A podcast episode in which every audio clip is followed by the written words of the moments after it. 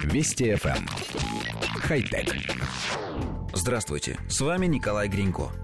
Австралиец Кельман Ричес погиб во время полета на своем реактивном ранце при подготовке к городскому фестивалю в Пуэрто-Рико. Эти транспортные средства должны поднимать людей на достаточно большую высоту и удерживать на ней в течение некоторого времени, но риск несчастного случая и гибели пилота достаточно высок. В том числе поэтому большинство испытаний реактивных ранцев проходят над водой. Несмотря на опасность джетпаков, некоторые энтузиасты летают с их помощью над землей, без средств спасения. Судя по всему, Ричес стал первым человеком, погибшим из-за реактивного ранца. На данный момент известно, что устройство взорвалось, когда пилот находился на высоте около 7 метров.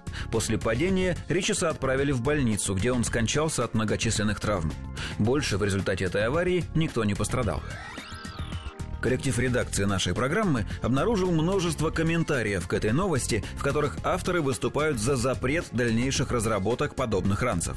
Однако, как бы цинично это ни звучало, подобное происшествие рано или поздно должно было произойти – Индивидуальные летательные аппараты – изобретение относительно новое, и никаких регламентов и ограничений пока не существует. Вспомните кадры хроники, снятой на заре авиации. Большая часть из них демонстрирует именно аварии. Неуклюжие летательные аппараты падают, разваливаются, бьются о здания и так далее. И если бы по этой причине сто лет назад запретили их разработку, не было бы ни современной авиации, ни космонавтики, ни многого другого.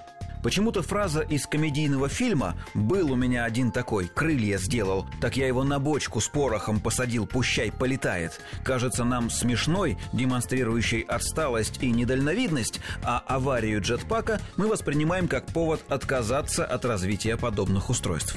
Но и игнорировать трагическое происшествие технологическое сообщество не имеет права. Это серьезный сигнал о том, что инженерам давно пора начать разработку систем безопасности, которыми до этого момента вообще никто не занимался. Пилоты реактивных ранцев до сих пор летают на свой страх и риск. Теперь хотя бы есть надежда, что разработчики зададутся вопросами спасения летающих людей. Хотя...